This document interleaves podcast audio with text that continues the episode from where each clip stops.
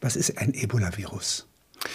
Ebola-Virus ist ein eigentlich erst kürzlich entdecktes Virus, aus den 70er Jahren kennen wir das, das eine ganz ungewöhnliche Struktur hat und sehr groß ist für ein Virus. Und zwar ist das so fadenförmig. Man sieht unter dem Mikroskop, unter dem Elektronenmikroskop so fadenförmige Gebilde. Äh, und deshalb nennt man die auch Fadenviren, diese äh, Ebola-Virus-Gruppe. Das Ebola-Virus Zaire, was konkret den Ausbruch jetzt in Westafrika macht, ist unter den verschiedenen Ebola-Viren, die es gibt, das mit der höchsten Letalität, also das gefährlichste Ebola-Virus. Viel nehmen die sich untereinander nicht, also die Sterblichkeit liegt so zwischen 30 und 80 Prozent. Und das ähm, akute Virus Zaire ist das gefährlichste mit etwa 70, 80 Prozent Sterblichkeit. Wir nehmen heute an, dass diese Viren schon seit, wahrscheinlich seit Jahrtausenden vorhanden waren und die haben ihr kleines Biotop, ihre ökologische Nische gefunden im zentralafrikanischen Urwald. Dort gibt es Tiere, die natürliche Wirte dieses Virus sind. Und bei diesen Tieren ist es so, dass die selbst nicht krank werden. Die tragen Flughunde. die Viren einfach in sich und höchstwahrscheinlich sind es Flughunde. Es ist bei Ebola noch nicht ganz bewiesen, aber es ist sehr, sehr wahrscheinlich, dass das Flughunde sind. Also Tiere, die sehr ähnlich sind wie das, was wir unter Fledermäusen verstehen. Etwas größer, fressen Früchte. Und wenn man die jetzt als Mensch isst, ja, ja, breit, ja, und so weiter. Diese Flughunde sind in vielen Teilen Afrikas, Zentralafrika, Westafrika ganz wichtige Proteinquellen. Das kann man sich gar nicht so vorstellen, dass der Boden dort sehr, sehr unfruchtbar ist, erstaunlicherweise. Es ist schwer, Ackerbau zu machen. Es ist sehr, sehr schwer, Tierzucht zu machen. Und weil es keine richtige Landwirtschaft in dem Sinne gibt, äh, ist die wichtigste Proteinquelle eigentlich das, was die dort Buschfleisch nennen, unter anderem Flughunde. In dem Fall war es ein Kind, was sich in Guinea, im Süden Guineas, ähm, äh, das ist eine sehr sehr, waldige Gegend, Guinea Forestière, also Waldguinea heißt das dort auch, und äh, extrem abgeschottet eine und der extrem. Gegenden der Welt. Genau, das ist auch für dortige Verhältnisse eine extrem arme Gegend. Und dort ähm, hat offensichtlich ein Kind schon im Dezember 2013 ähm, sich infiziert von einem solchen Flughund. Das ist die aktuelle Theorie. Hat dann die eigene Familie angesteckt, die eigene Großmutter. Und von dort ist es dann in dieser Region, die in einem Dreiländereck liegt zwischen Guinea, Sierra Leone und Liberia. In dieser Region hat sich das dann erstmal unbemerkt ausgebreitet, bis man im März gemerkt hat, dass dort Ebola ist unbemerkt, das heißt von der Weltgesundheitsorganisation, von den eigenen Regierungen? Nicht? Ja, es gab dort ein Team von Ärzte ohne Grenzen, was zufällig dort war. Die haben eigentlich ein Malaria-Projekt gemacht in dem Land. Und die haben gemerkt, dass dort eine ungewöhnliche Fiebererkrankung eben aufgetreten ist, haben davon gehört und haben das ihrer Zentrale in Brüssel gemeldet. Und äh, bei Ärzte ohne Grenzen hat man Einsatzteams, die schon lange in Zentralafrika unterwegs waren. Und in Zentralafrika kennt man Ebola. Also Uganda, Kongo, da ist Ebola in kleinen Ausbrüchen relativ häufig gewesen und auch häufig unter Hilfe von Ärzte ohne ohne Grenzen dann bekämpft worden, sodass die Spezialisten bei Ärzte ohne Grenzen gesagt haben, das könnte Ebola sein und dann ist sehr schnell die Diagnostik gemacht worden und das auch bestätigt worden. Wie gehen solche Ärzte ohne Grenzen, die dort vor Ort sind und mhm. nach was ganz anderem äh, forschen oder was anderes behandeln, wie gehen die da jetzt heran? Äh, äh, wissen die sofort, dass das Ebola sein könnte und schützen die sich oder gehen die da erstmal so heran als Arzt? Die hatten dort zunächst keine Patienten vor Ort. Die haben nur davon gehört, dass dieser Ausbruch war. Dadurch war es jetzt nicht so eine Situation, dass sie selbst akut gefährdet waren zum damaligen Zeitpunkt. Heute ist das natürlich anders, sodass es relativ entspannt war, dort da, äh, zu Material vom Patienten zu kommen und das zu schicken. Sie, haben berichtet und sie, man hat dann auch äh, epidemiologische Teams geschickt, die Blut genommen haben. Wenn man in so ein vermutetes Ausbruchsgebiet geht, um Blut zu holen, da muss man sich natürlich schützen. Da gibt es richtige Raumanzüge, kann man sagen, mit denen die dann äh, unter, sage ich mal, bizarren Bedingungen im Urwald rumlaufen laufen. Das muss doch eigenartig für die äh, endogene Bevölkerung wirken, ja, ja. so ein Raumfahrer. Also das ist auch eins der, großen, eins der großen Probleme, weil äh, die haben natürlich eine magische Welt dort, die Menschen, und die, denken nicht, an, die denken nicht an Raumfahrer, sondern an böse Geister, an Götter oder so etwas und denken auf jeden Fall an etwas Schlechtes, sodass die Assoziation der Einheimischen häufig so ist, war auch in diesem Fall so, dass diejenigen, die da als Helfer kommen, möglicherweise die Krankheit mitbringen, weil das, was zugleich kommt, einerseits die Krankheit, andererseits diese Menschen in den Astronautenanzügen, wird kausal verknüpft. Wird kausal verknüpft, ja. Wenn Sie mal den Verlauf dieser Krankheit, also die Ansteckung erfolgt äh, nicht durch Atemluft. Nein, die Krankheit wird, das ist sozusagen die eine der wenigen guten Nachrichten über Ebola. Äh, die Krankheit wird tatsächlich nicht durch die Luft über größere Strecken übertragen, kann aber mal durch Husten ein, zwei, drei Meter weit äh, fliegen. Das ist durchaus möglich. Hauptsächlich ist die Infektion so, dass, dass jemand, der schwer krank ist, extrem große Mengen von Viren ausscheidet. Das heißt also, die Virusausscheidung ist bei dieser Krankheit extrem hoch, viel, viel höher als bei allen anderen, die wir kennen. So zum Vergleich in einem Milliliter Blut oder Gewebe von einem schwerkranken Ebola-Patienten ist etwa eine Milliarde Viren. Man braucht 1000 Viren maximal für eine Infektion. Das heißt, mit einem Milliliter Blut kann man theoretisch eine Million Menschen anstecken. So ist die Dimension. Das gibt es bei keinem anderen Krankheitserreger, weder bei Viren noch bei Bakterien. Und dadurch, dass die so hohe Virusmengen ausscheiden, genügt eben eine ganz leichte Berührung mit einer Träne, mit einem Tropfen Schweiß, irgendetwas irgendwo hängen bleibt, ja, jede Art von Körperausscheidung.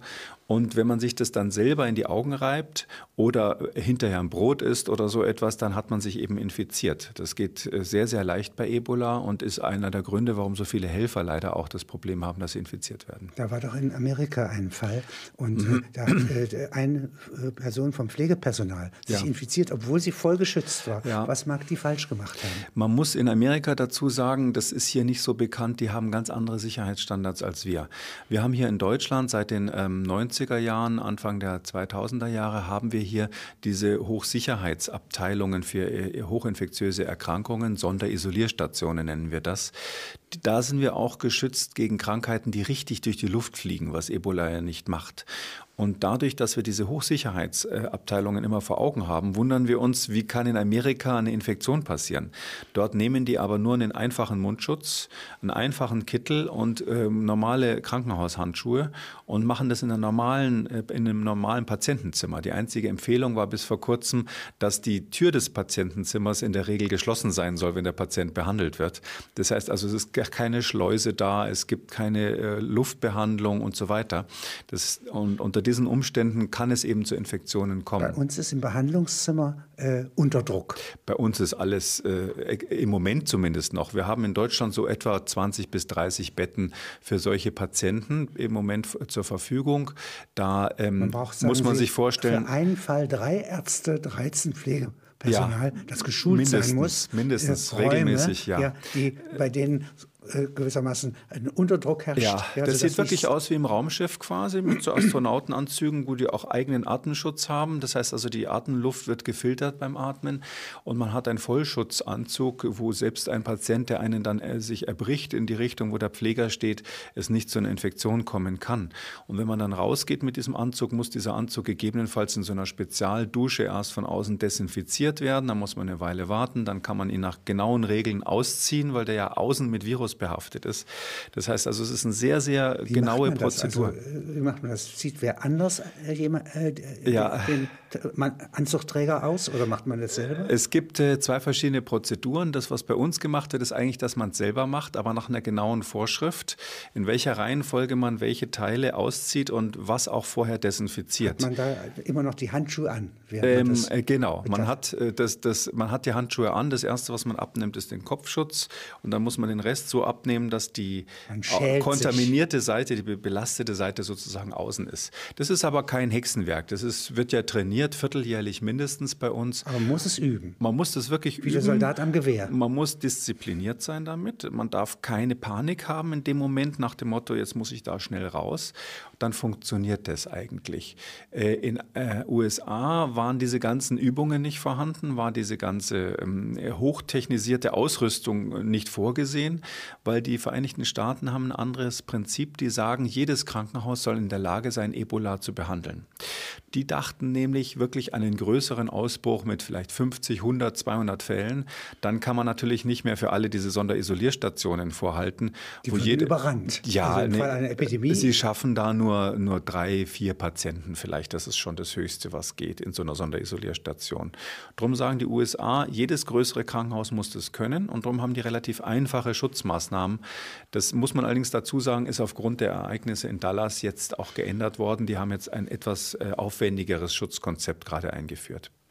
Wenn Sie jetzt infiziert sind, ja, das bemerken Sie ja zunächst selber nicht. Ja. Ja, das hat eine Inkubationszeit. Das hat eine Inkubationszeit, kann bis zu drei Wochen dauern.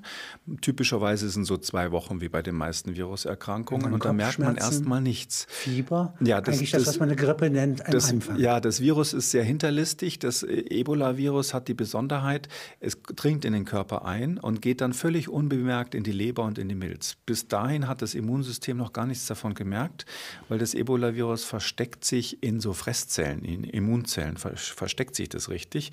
Das Immunsystem. Ach, im, Im, Gegner. Ja, ja im nicht, Gegner. Also, ein trojanisches Pferd, ja. ja.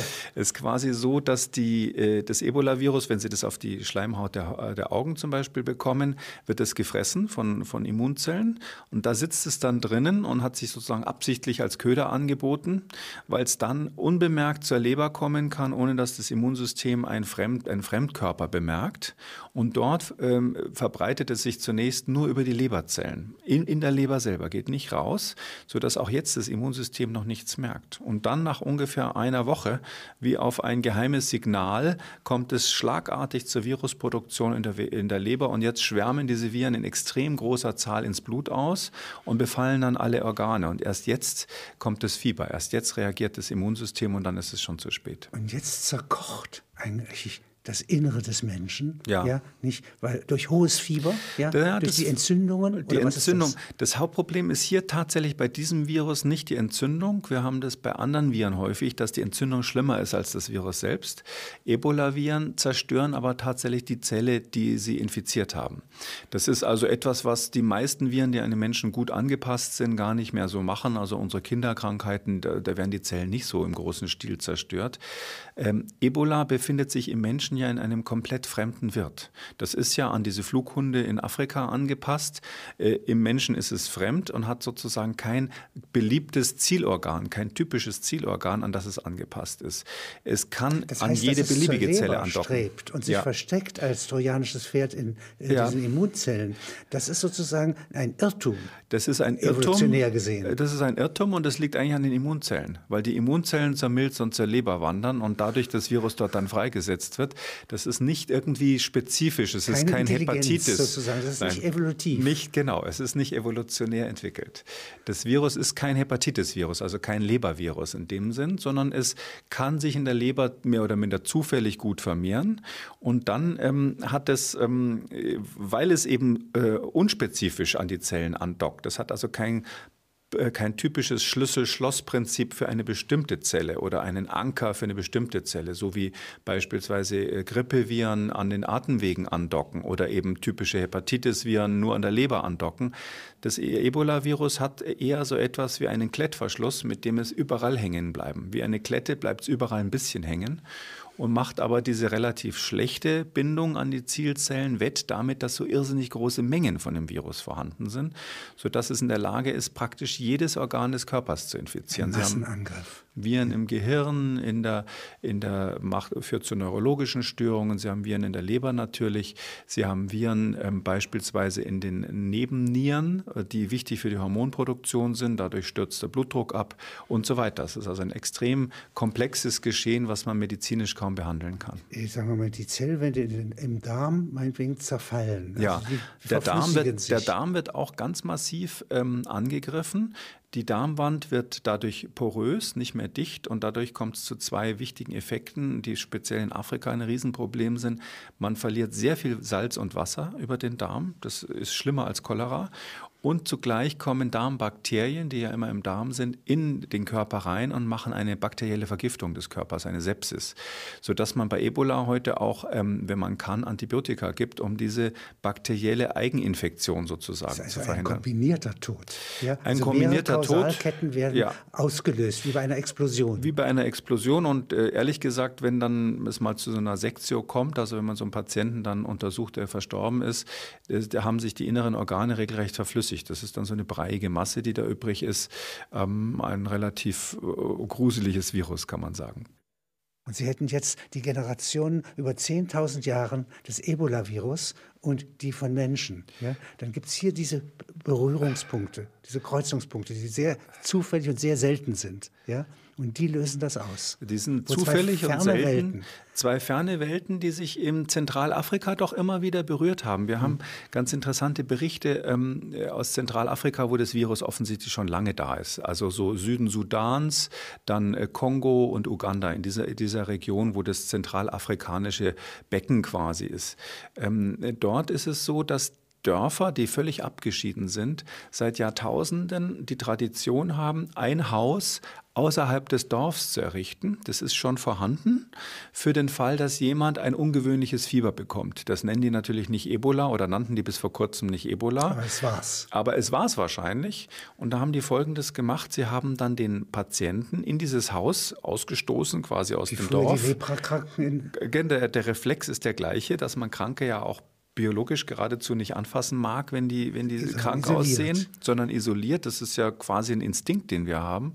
Und so haben die die isoliert und äh, interessanterweise durfte immer nur eine alte Frau aus dem Dorf die dann versorgen, bis sie wieder gesund waren. Die steckt sich etwas schwerer an sie ist aber auch äh, eher überflüssig und nicht so wertvoll. Ja, die, die alte Frau hat ihre Schuldigkeit getan, weil die Kinder sind natürlich schon da. Also, also, biologisch gesehen ist sie sozusagen nicht so wertvoll wie die Jungen. Und das andere ist, äh, wir nehmen an, als Virologen sehen wir da ein bisschen anders drauf, wir nehmen an, dass diese Menschen dort in Zentralafrika immer wieder Kontakt mit Ebola hatten, auch ohne es zu merken. Es gibt auch Infektionen, die nur zu leichten Krankheitserscheinungen führen. Und dadurch ist die Wahrscheinlichkeit, dass eine alte Frau immunisiert ist, relativ hoch. Ähm, und die hat also eine gute Chance, immun zu sein. Die wurde in dieser Zeit auch von den anderen Dorfbewohnern gemieden. Und wenn sie dann irgendwann zurückkommen mit dem wieder gesundeten Patienten, ist ja alles gut. Und wenn der gestorben ist, wartet man wohl noch eine Weile und dann äh, wird sie auch wieder in die Gemeinschaft aufgenommen. Das war eine ganz rudimentäre Form von perfekter Isolation, also Quarantäne und Isolation. Jetzt, äh, der Ebola-Virus gefährdet sich ja auch, wenn er auf den Menschen überspringt, weil er so schnell tötet. Ja. ja? Deswegen kann es sich nicht beliebig ausbreiten. Die können gar nicht mehr so weit äh, wandern ja, ja nachdem sie infiziert sind. Das ist der Punkt. Man wird sehr schnell, oder wenn man dann krank ist, ist man sehr krank und kommt nicht mehr weit. Und das war auch der Hauptgrund, warum das Virus eigentlich nie zu einer größeren Epidemie geführt hat. Und wir haben auch immer gedacht, das kann nicht zu einer echten Epidemie führen. Also mein persönliches Szenario war immer, wenn es zum Ausbruch kommt, und ähm, das war nicht ganz unwahrscheinlich, dann dadurch, dass schwarz exportiertes Buschfleisch aus Afrika, das wird ja auf der ganzen Welt gegessen von der Community, die dort im Exil lebt und wird äh, illegal exportiert und dass sowas mal infiziert sein könnte und dann Ebola in New York ausbricht. Da war meine Idee immer, dass das wahrscheinlich dann der Startschuss wird dafür, dass endlich mal ein Impfstoff entwickelt wird. Jetzt hat sich es anders entwickelt äh, und zwar ist das Virus auch nur durch unsere menschliche Hilfe in der Lage gewesen, sich so auszubreiten, weil es eben eigentlich so schwer krank macht, dass man zu Fuß nicht mehr weit kommt. Aber mit dem Bus, mit dem Motorrad, mit dem Flugzeug kommt man durchaus weit und dadurch helfen wir dem Virus bei der Ausbreitung. Und durch Krankenhäuser Krankenhäuser bilden wir Konzentrationspunkte, ja. ja wo sich es auch versammeln kann. Nicht nur das, die ganzen Ausbrüche, die wir bisher kennen, also die schwersten Ausbrüche hatten so 400, 500 Fälle. Das waren schon die ganz großen Ausbrüche in der Vergangenheit. Das waren immer, war immer so, dass am Anfang die Krankenhäuser standen, äh, weil sie zum Beispiel Spritzen benutzt haben, die nicht desinfiziert wurden oder die wiederverwendet wurden zwischen verschiedenen Patienten, sodass es immer über die Krankenhäuser zu explosionsartigen Ausbreitungen kam. Wenn es keine Krankenhäuser in Zentralafrika gegeben hätte, wäre das Ebola-Virus nie äh, zu so großen Ausbrüchen fähig gewesen. Und jetzt auch in Westafrika wissen wir, dass Heiler ähm, die gesagt haben, ich kann dieses Fieber heilen. In Westafrika haben die ja so eine Heilertradition von Marabus und ähnlichen äh, einheimischen Heilern. Die haben gesagt, ich kann dieses Virus heilen mit irgendwelchem Handauflegen oder, oder Kräutern oder was die so machen. Die haben ganz massiv dazu beigetragen, dass das Virus am Anfang weiter verbreitet wurde. Jetzt gibt es einen Arzt in Hamburg, äh, Tropen erfahren. Und der, dem wird geschrieben von einem Missionar ja, in Magredi, einer ja. Kleinstadt. Ja, ja, ja. Äh, in Ostafrika ist das wohl. Das war im Südsudan, ja, genau. Südsudan. Zentralafrika. Äh, hier ist eine eigenartige, äh, ein eigenartiges Fieber. Es ist. Lassa-Fieber oder was auch immer. Ja. Und er ist misstrauisch, er hört, horcht auf und fährt hin. Ja, ja. Können Sie das mal beschreiben? Äh, Jürgen Knobloch, ein, ein leider verstorbener, ähm, ganz bekannter deutscher Tropenmediziner, der hat in jungen Jahren ähm, diesen Anruf bekommen aus Magredi im Süden des Sudan, dass ähm, es dort ein ungewöhnliches Fieber gibt. Und ähm, äh, er wusste, damals kannte man Ebola noch gar nicht. Und er fand es einfach interessant. Man dachte erst an eine Durchfallerkrankung oder ähnliches. Aber es war spannend genug für ihn, um dann runterzufahren und sich das vor Ort anzusehen. Und der hat, das kann man sich heute gar nicht mehr vorstellen, wirklich einfach nur mit ähm, einem Mundschutz, ähm, einer Brille und äh, einfachen Handschuhen hat er dann dort die Patienten untersucht, auch die Leber entnommen und so relativ gefährliche Dinge gemacht und dann ähm, die Proben nach Deutschland mitgenommen, was nicht einfach war. Man hat ihm die Proben zum Teil wieder abgenommen, weil man den Export nicht erlauben wollte und hat dann ähm, dieses Ebola-Fieber, wie wir es heute nennen. Zum Beispiel, ja. ja, ja, da gibt es, also die Behörden in Afrika sind, sowas ist auch jetzt in Westafrika bei der Epidemie erstaunlich, was die Behörden alles so kontrollieren wollen, obwohl das Land in so einer Not ist, da könnte man lange drüber sprechen. Aber er hat damals eben das Virus ähm, ähm, quasi ohne es zu wissen entdeckt. Er hat die Krankheit genau beschrieben, er nannte das Magredi-Fieber. Und ähm, Parallel gab es einen Ausbruch zur gleichen Zeit, äh, in 1976 war das, glaube ich, ähm, auf der anderen Seite der Grenze im Kongo und in einer kleinen Stadt Kikwit hieß die. Und dort ist dann das eigentliche Ebola-Virus entdeckt worden und der Peter Pyatt, ein, ein äh, Virologe, der heute in London arbeitet, der hat damals das Virus als solches entdeckt. Knobloch war in Hamburg nicht schnell genug mit der Identifizierung des Virus, aber die Krankheit hat er eigentlich zuerst beschrieben. Aber interessant, dass er auch feststellt, als er dorthin kommt, dass es ein äh, äh Krankenhaus mit 120 Betten ja, ja, das Zentrum war der Verbreitung. Das war genau so. Das hat er auch erkannt. Das hat er erkannt und das war damals häufig ein Problem, ist es bis heute. Ähm, man mag das kaum glauben, aber es ist so, dass in diesen einfachen Regionen Afrikas gilt eigentlich eine Medizin nur, wenn sie gespritzt wird. Also ganz anders als bei uns. Eine Spritze ist das, was der westliche Doktor hat und was was Besonderes ist und was der Grund ist, ins Krankenhaus zu geben. Und äh, diese Spritze funktionierte dort so. Man hatte Fieberspritzen. Fieber ist dort das Übliche, wegen Malaria auch. Und da hat jeder eigentlich, der in dieses Krankenhaus kam, in Magredi, hat erstmal eine Spritze gekriegt. Das Problem war nur, die hatten nur eine für alle Patienten, die sie dann immer wieder verwendet haben. Und so haben die das Virus verbreitet. Und das Virus wäre ja durch einfaches Kochen oder äh, äh, ja. des, also Desinfektionsflüssigkeit tunken. Ja, ja also äh, Ebola-Virus ist extrem empfindlich. Das hat so eine, so eine Fetthülle außenrum. Und wenn diese Fetthülle kaputt geht, zum Beispiel durch Waschmittel oder durch Detergenzien, also Seife und Ach so, doch, ist das Virus ja. schon kaputt. Ganz einfach, ja, ja. Das, das heißt, ist RNA, das ist, das ist ein RNA-Virus von der Struktur her. Es ist also nicht ähm, stabil. Nicht stabil von der Erbinformation Älter her. Älter als DNA-Viren. Die RNA-Viren, ja, also, äh, entwicklungsgeschichtlich. Ja, ja, entwicklungsgeschichtlich ist es so, die Vermehrung Primitiv. von RNA, also das RNA, diese einfachere Form des Erbmaterials, DNA ist das kompliziertere. Die einfache Form des Erbmaterials, die Vermehrung von RNA, war überhaupt der Beginn des Lebens an sich. Also dass überhaupt Leben entstanden ist, war die Fähigkeit, dass RNA-Moleküle es irgendwie geschafft haben, sich selbst zu duplizieren. So ist vor knapp vier Milliarden Jahren auf der Erde das Leben entstanden. Und aus dieser Zeit stammen RNA-Viren noch. Die sind sozusagen aus der Ur-Urzeit, wo wir alle mal unsere Anfänge haben, da sind diese Viren noch übrig geblieben. Und man sieht auch, wie überlebensfähig die sind. Mit denen sollte man sich vielleicht nicht anlegen. Ähm, es ist, glaube ich, ganz gut, sich darauf einzustellen, dass es das immer geben wird. Dieser ähm, Arzt Knobloch hat auch ähm, Truppen gekriegt, also Soldaten gekriegt, ja, ja. um sozusagen die Medizin nicht nur zu schützen, ja sondern auch sozusagen äh, Beerdigungen, also Ansteckung durch Beerdigungsriten und so weiter, ja. einfach zu verbieten und das Verbot durchzusetzen. Ja, also Knobloch hat, ich habe von ihm viel gelernt, ähm, er hat ähm, wirklich immer gesagt, wenn man in einen Fokus geht, also in so einen Krankheitsausbruch in einer äh, einfachen Gegend, dann braucht man Soldaten dabei. Und das ähm, klingt ein bisschen martialisch, ist aber tatsächlich so, dass man kämpft ja auch gegen ähm, Gewohnheiten der Bevölkerung, man kämpft gegen Ängste der Leute, die dann Angst vor neuer Ansteckung haben und man muss Verhalten ändern und zwar sofort, ohne lange Diskussion. Ähm, und in dieser Situation ist auch der Helfer natürlich immer in Gefahr. Wir hatten ja in Westafrika bei der aktuellen Epidemie gab es ja tatsächlich Fälle, wo ähm, Menschen aus einfachen Dörfern in Guinea ähm, Hil Hilfsteams angegriffen haben, also regelrecht gesteinigt haben. Da gab es dann sechs oder sieben Tote, weil äh, die Menschen sind mit Reportern in so ein Dorf gegangen, wollten denen eigentlich erklären, wie sie sich gegen Ebola schützen.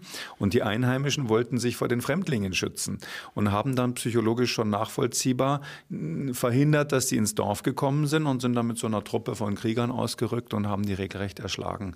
Äh, leider äh, vor diesem Dorf so, hat ein Teil überlebt und dann davon berichtet, aber das ist eigentlich die Situation, wenn so zwei Kulturen aufeinandertreffen. Der eine will den anderen bekehren und der andere hat Angst, dass diese Fremden gerade das Virus bringen. Aber es ist auch ein wichtiges Problem, das Gemeinwesen, ja, und nicht nur der einzelne Mensch, ja, wird bedroht durch so eine Epidemie. Ja. Sie haben hier in einem Gutachten einmal überschlägig berechnet, auf dem Höhepunkt der, der Ebola, als man noch nicht wusste, ja, äh, wie man das zähmen kann, mhm. haben sie gesagt, wir haben jetzt äh, 12.000 Tote.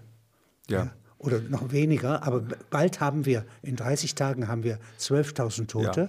Und in weiteren drei Monaten werden das 100.000 sein. Mhm. Und dann bricht jedes Gemeinwesen in Afrika mhm. zusammen. Wenn man nichts dagegen tut, ja. ja. Also diese Hochrechnungen, die sind ganz interessant. Man kann natürlich da immer in die eine oder andere Richtung rechnen.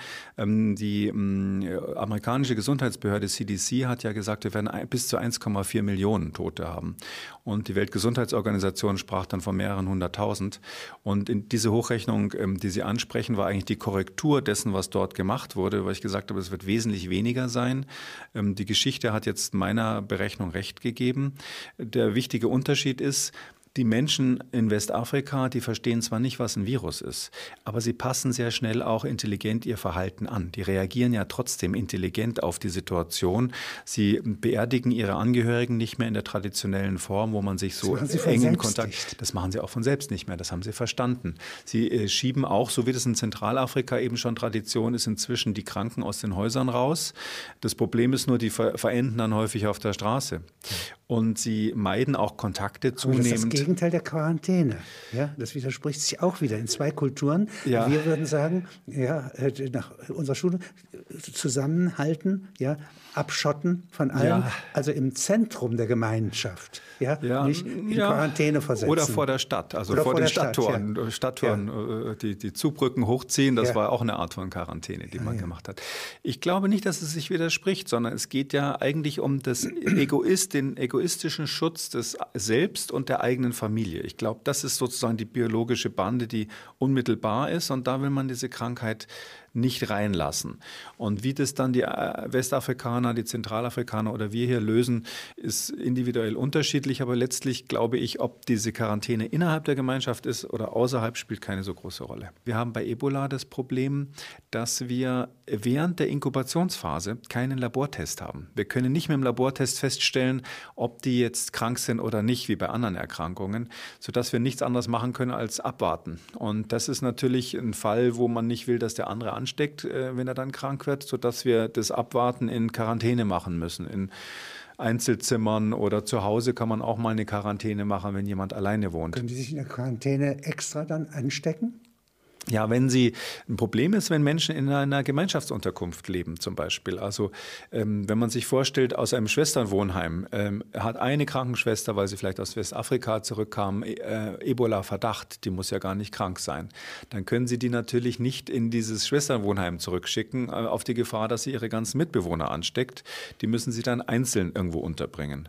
Wenn sie natürlich ähm, 200 oder 400 Kontaktpersonen haben, das ist nicht. So viele Einzelunterbringungen haben sie gar nicht. Na, dann wird es eben interessant interessant für den Bevölkerungsschutz. Da muss man eben diese Dinge planen. Aber planen und ausführen, das ist ja gar nicht so einfach. Dann sperren sie plötzlich, also mit dafür nicht ausgebildeten Truppen, ja, ja. Ortschaften ab, ja. äh, Viertel ab, Häuser ab, ja. schließen Häuser. Das ist ja sozusagen primitiver als eigentlich während der Pest im Mittelalter. Das ist genau das Gleiche wie in der Pest im Mittelalter. Ähm, die, der Kollateralschaden, der soziale Kollateralschaden von Infektionskrankheiten ist jedenfalls bei uns wesentlich größer als der Schaden durch die Krankheit selber. Wir hatten ja jetzt in Deutschland schon Fälle von Menschen, die also in Quarantäne genommen wurden, obwohl die gar nicht Ebola hatten, nur weil sie eine dunkle Hautfarbe hatten oder hatten gar keinen Kontakt zu einem Ebola-Patienten, aber sie hatten eine dunkle Hautfarbe, kamen irgendwie aus Afrika. Die Behörden wussten nicht genau, was sie damit machen sollen, also haben sie erstmal Quarantäne angeordnet. Es gab viele Fälle von ähm, Menschen, die mit unklarem Fieber aus anderen Ländern Afrikas zurückkamen, wo es gar kein Ebola gibt und die dann nicht behandelt wurden, weil man Angst hatte, die haben Ebola und deshalb wurden die erstmal liegen gelassen, äh, bis sich das abgeklärt hat. In Berlin gab es diesen Fall, wo am Arbeitsamt äh, eine dunkelhäutige Frau zusammengebrochen ist. Dann wurde das ganze Arbeitsamt unter Quarantäne genommen mit ein paar tausend Leuten oder über tausend Leuten, die da drinnen waren. Also diese Kollateralschäden sind schon enorm und ich befürchte, dass durch quasi unterlassene Hilfeleistung an Schwerkranken dann mehr Menschen an äh, sterben können als an Ebola selbst. Wenn Sie einen praktischen Arzt nehmen, ja, der ist ja nämlich ausgerüstet dafür. Mhm. Ja. Äh, da kommt ein Patient mit hohem Fieber zu ihm mhm. und er erbricht oft mhm. ja, und so weiter. Mhm. Ja. Was macht er? Also wenn der so ist, dass er hohes Fieber hat und erbricht, dann wäre er als Ebola-Patient hoch ansteckend. Das ist ein Fall, wo man dann aufpassen muss. Die meisten sind ja zum Glück nicht in diesem Zustand in der Arztpraxis. Ähm, das wäre ein Fall, wo ich tatsächlich aus der Distanz versuchen würde zu fragen, wo er herkommt. Wenn es ein Patient ist, wo ich weiß, dass der aus Westafrika kommt, zum Beispiel ein Helfer, der zurückgekommen ist vom Einsatz, dann hat er es. Dann, na, ich würde nicht sagen, dann hat das, aber dann ist es ein Verdacht, den man ernst nehmen muss. Und das heißt, dem Patient würde ich dann empfehlen, ähm, sich in ein Zimmer zu setzen, wo ich vielleicht die Tür zumachen kann. Und ich würde dann, ähm, wenn tatsächlich so eine Situation ist, dass jemand Kontakt mit Ebola-Patienten hatte und so eine Symptomatik hat mit Fieber und Erbrechen, dann würde ich wahrscheinlich die Praxis schließen und die Namen derer, die da waren, auch noch aufschreiben für alle Fälle der ist verzweifelt und wehrt sich, der geht nicht in das Nachbarzimmer, ja? lässt sich nicht einschließen. Ja? Ah, Ringen Sie mit ihm? Jetzt haben Sie natürlich ein ähm, schwieriges Szenario. Es ist tatsächlich so, dass nach deutschem Infektionsschutzgesetz müssen die Länder dafür sorgen, dass auch zwangsweise Quarantäne und Isolation möglich ist. Zwangsweise. das ist genau der Fall. Der Arzt ruft die Polizei, die Polizei ruft das Gesundheitsamt und niemand ist dafür ausgebildet, bei uns im Moment zumindest, um jemanden. Na, vom Gesundheitsamt, die werden auch nicht äh, jetzt jemanden zwangsweise in Quarantäne nehmen können. Wir haben auch keine Einrichtungen, um jemanden zwangsweise zu isolieren. Da kämen dann nur diese Sonderisolierstationen vielleicht in Frage. Aber die wären natürlich, wenn Sie jetzt 20, 30, 40 Kontaktpersonen haben, die ja dann auch eventuell zwangsweise isoliert werden müssten, die wären dann sofort überlastet. Das heißt also, dieser Fall ist noch nicht gelöst bei uns, aber zum Glück auch in Deutschland sehr unwahrscheinlich. In Westafrika ist es tatsächlich so, die Leute fliehen aus den Ebola-Isolationseinheiten. Äh, das sind ja alles Zelte und die klettern wirklich unterm Zelt durch und hauen ab, äh, weil sie sagen, äh, hier wird mir nicht geholfen, sterben kann ich zu Hause auch. Es gab mal eine amerikanische äh, medizinisch ausgebildete Truppe oder Gruppe, die im Kongo ja, und in Afrika überhaupt richtig geforscht hat ja. nach äh, unbekannten Viren, die äh, Krankheiten. Die war auch in dieser, äh, wie heißt die, Kituma-Höhle. Mhm, ja. Mhm. Ja, nicht? Mhm. Und äh, die hat in Afrika aber so auf diese Weise nichts gefunden die Idee, nicht gefunden, was sie suchte. Ja, die Idee in Afrika, ähm, die Viren zu finden, sozusagen die, die natürlichen Wirte der Viren zu finden, die ist ja relativ alt. Wir wissen schon lange, dass wir den natürlichen Wirt aus verschiedenen Gründen brauchen können. Der eine ist natürlich, um eine Krankheit, die gefährlich ist, auszurotten. Zum anderen wäre das natürlich ein ideales Modell, um zu verstehen, warum einige Tiere krank werden und andere nicht. Und ähm, was die amerikanische Gesundheitsbehörde CDC schon lange macht, ist, dass sie in Afrika in solche Infektionsherde geht. Sie untersucht die Viren dort. Sie nimmt die Viren auch mit nach Hause ins Labor und es gibt Kritiker, die durchaus sagen, dass das auch zur, sage ich mal, biologischen Kampfstoffforschung mitverwendet wurde. Beispielsweise ist das Ebola-Virus ja auch von den äh, USA und auch von anderen Ländern immer als ein Kandidat für einen biologischen Angriff ähm, äh, formuliert worden von Terroristen oder von feindlichen Staaten. Und darum gab es ja jetzt überhaupt Impfstoffkandidaten. Also man hatte beispielsweise in den USA jetzt so äh, ganz gute Impfstoffkandidaten. Zwei sind ja jetzt ähm, äh, in der Entwicklung. Man hatte die deshalb, weil man in der, im Rahmen der bioterroristischen Abwehrforschung kleine Firmen gefördert hat, die diese exotische Forschung gemacht haben, weil man Angst hatte, dass es vielleicht mal einen Anschlag damit gibt. Und deshalb wurde dieser Impfstoff überhaupt entwickelt. Nicht so speziell für Afrika, sondern eigentlich für die, den Schutz der, der Industrieländer. Und deshalb hatte man jetzt plötzlich das in der Schublade und konnte das jetzt in so kurzer Zeit hochfahren.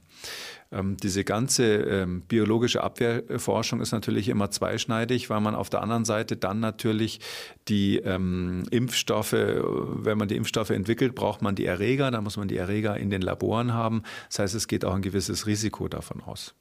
Und es ist ja auch bemerkenswert, ähm, es gibt äh, die amerikanische berühmte Gesundheitsbehörde CDC, Centers for Disease Prevention and Control, und ähm, es gibt eine europäische CDC, das heißt dann ECDC, es gibt eine ähnliche Organisation in China, es gibt sowas aber nicht in Afrika. Die Afrikaner, wo eigentlich die meisten Krankheiten vorhanden sind, die hier Infektionskrankheiten, die hier eine Rolle spielen, haben keine eigene Infektionsschutzbehörde.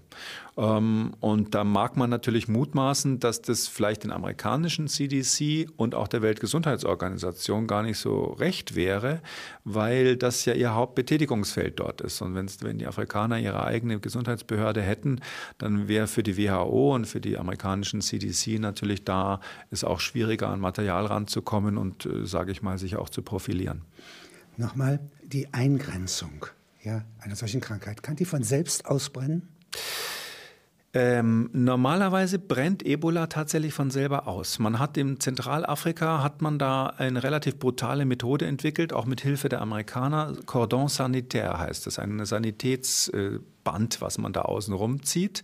Das, da kommt das Militär, wenn so ein Dorf betroffen ist, schließt alle Straßen ab, ähm, kommt, es wird komplett abgeriegelt. Äh, in dem Dorf werden dann drei verschiedene Lager errichtet. Eins für die Toten, eins für die, die krank sind und isoliert werden müssen, eins für die Kontaktpersonen, die in Quarantäne sind. Das macht man ein paar Wochen lang und nach zwei Monaten etwa ist der Spuk vorbei. Einige sind tot, einige haben es überlebt und das Ganze wird wieder abgebaut. Diese Methode ist jetzt in Westafrika nicht möglich. Wir haben ja drei Länder, die betroffen sind. Auch in den Randregionen ähm, diffundiert die Krankheit quasi in die Nachbarländer.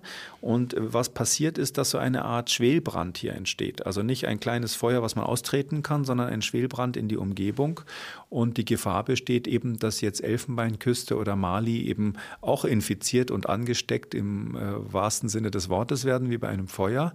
Und dann ähm, hätte man diese Situation, dass äh, das eben nicht möglich ist zu warten, bis sich das ausbrennt. In der Eiskruste der Tundra, ja, in Russland, ja, äh, hat man ja Großviren gefunden, ja. die infektiös sind, ja, ja nicht? Und indem man horizontal so einen vereisten Berg angebohrt hat. Ja. ja? Also im ewigen Eis sind wahrscheinlich auch noch Krankheitserreger ähm, versteckt. Ich habe vor denen jetzt nicht ganz so viel Angst, weil die natürlich eine lange Zeit der Evolution verpasst haben zwischendurch.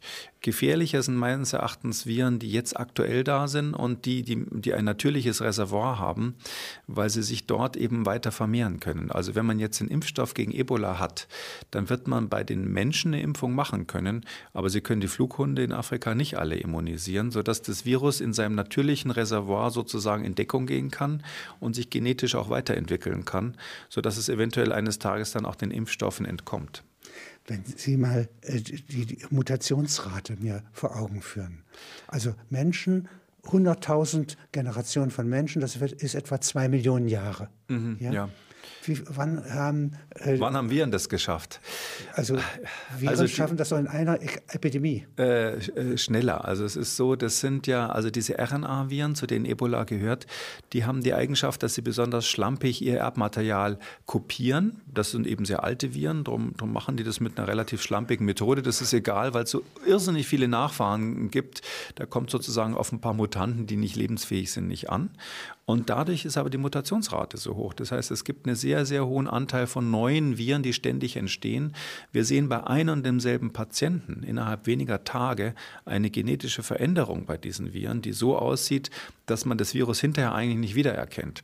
Und äh, während dem relativ kurzen Ausbruch jetzt in Westafrika ähm, hat das Virus sich schon in mehrere, wir sagen Kladen, so Hauptgruppen ähm, verändert, woran wir sehen, dass es sich an den Menschen anpasst. Es passt sich genetisch an. Man kann sehen, dass also äh, das sozusagen mutiert und versucht, seinen neuen Wirt irgendwie äh, sich anzupassen und sich zu optimieren an diesen Und zwar Wirt. evolutiv, das heißt, die bleiben übrig und vermehren sich mehr, diese Anpassung Natürlich. schaffen. Es ist keine Intelligenzleistung, ja, aber es ist eine Anpassungsleistung. Es ist eine, es ist eine mechanisierte Anpassungsleistung, die man mathematisch sogar relativ genau berechnen kann. Aus dem gleichen Grund können wir rückrechnen, über wie viele Jahre so etwas geht. Wir wissen zum Beispiel, dass dieses aktuelle Ebola-Virus seit mindestens zehn Jahren schon in Westafrika war. Das heißt also, diese Flughunde in Westafrika, die das mitgebracht haben, waren offensichtlich schon da, aber hatten entweder keinen Kontakt oder die wenigen Menschen, die sich infiziert haben, sind gestorben, ohne dass man es gemerkt hat.